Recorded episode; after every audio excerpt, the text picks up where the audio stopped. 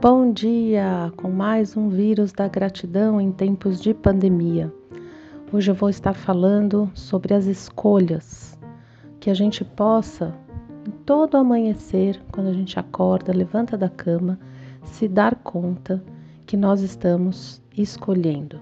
Nós podemos escolher as pequenas coisas e essas pequenas coisas vão dar uma coloração para o nosso dia. Então, por exemplo, eu posso escolher o que eu vou comer no café da manhã, que conversas que eu vou ter, o que que eu vou ouvir, eu vou ligar o noticiário e passar o dia inteiro ouvindo as notícias ou não.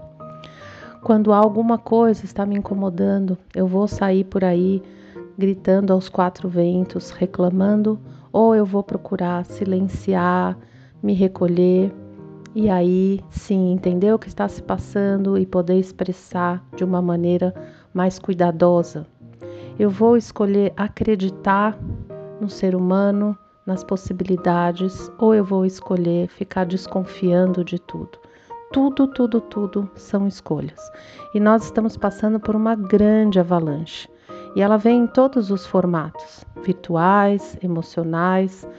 E no virtual, a gente vê vídeos, músicas, informações, tudo misturado, coisas lindas, maravilhosas, coisas que nos deixam mal, que nos derrubam, fake news que muitas vezes a gente não sabe se é verdade ou se não é, piadas, reflexões. A gente está sendo metralhado pelo mundo virtual o tempo todo e a gente pode escolher discernir o que nós queremos ouvir, o que nós queremos ver, como a gente faz para se manter centrado e para a gente se proteger daquilo que nos faz mal.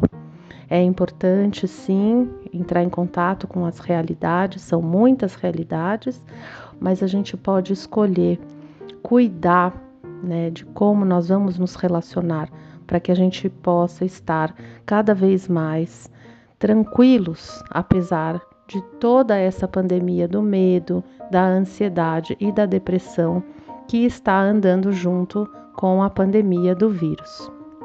Emocionalmente, a gente fica como uma montanha russa.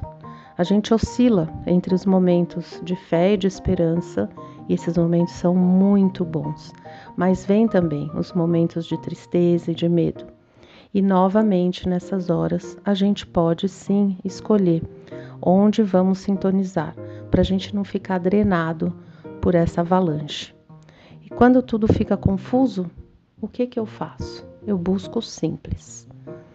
Eu busco as pessoas que me deixam mais tranquila, as atividades que me ajudam. Eu busco olhar quais conversas e quais assuntos me nutrem e quais que tiram a minha energia. São coisas simples, mas a gente pode estar muito atento para poder escolher a cada dia, a cada momento, para a gente ficar bem diante desse caos de alguma forma. Então, é, quando a gente vê algumas pessoas assim que estão mais centradas, mais calmas, isso não é de graça. isso não é uma sorte que aquela pessoa tem, porque todos nós, se a gente for olhar em volta, Todas as pessoas estão passando por enormes desafios. Talvez esse desafio é bem diferente do seu, mas não faz mal, é um desafio para aquela pessoa.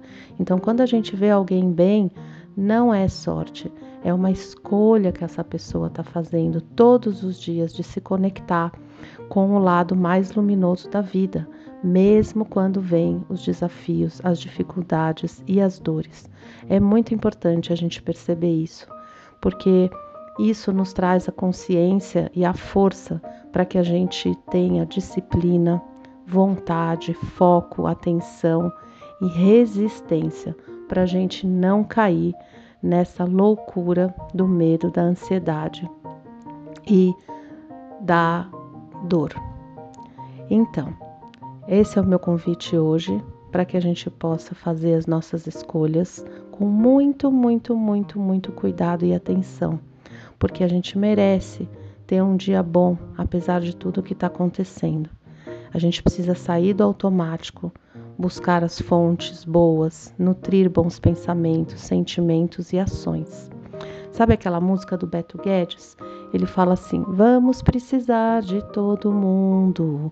Um mais um é sempre mais que dois. Para construir a vida nova, vamos precisar de muito amor. Essa é a minha escolha. O muito amor de todas as pessoas para construir essa vida nova que a gente precisa. Uma ótima semana para você.